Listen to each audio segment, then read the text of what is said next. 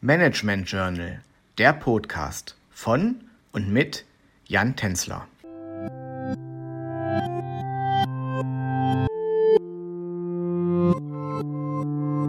Hallo und herzlich willkommen zurück zu unserem Podcast Innovationsmanagement.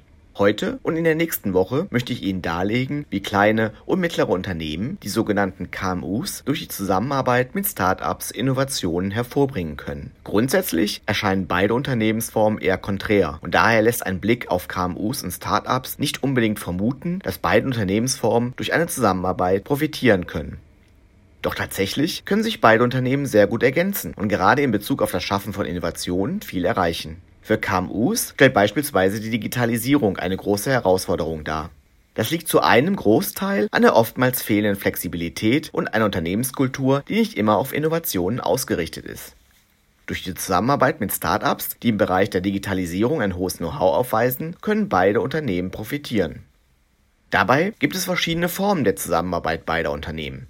KMUs und Startups können zum Beispiel mit einem gemeinsamen Projekt starten. Bei dieser Form der Kooperation ist die Intensität der Zusammenarbeit noch eher gering und es geht primär darum, dass beide Parteien den Umgang miteinander lernen.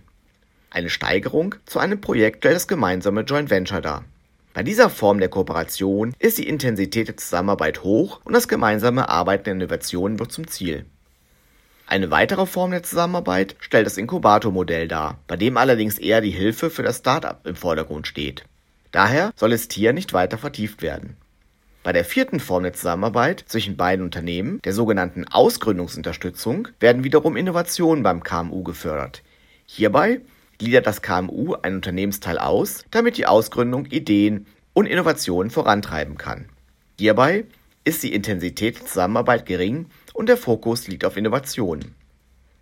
Letztlich kann das KMU auch durch die Integration des Startups profitieren und auf diesem Weg die Innovationsfähigkeit des Unternehmens erhöhen. Dabei wird das Start-up beispielsweise gekauft und im Unternehmen entweder als eigenständiges Unternehmen weitergeführt oder geht im Unternehmen auf. Damit sind wir auch am Ende des Podcasts angekommen. Ich freue mich, wenn Sie auch beim nächsten Mal wieder mit dabei sind und wünsche Ihnen bis dahin alles Gute. Ihr Jan Tänzler.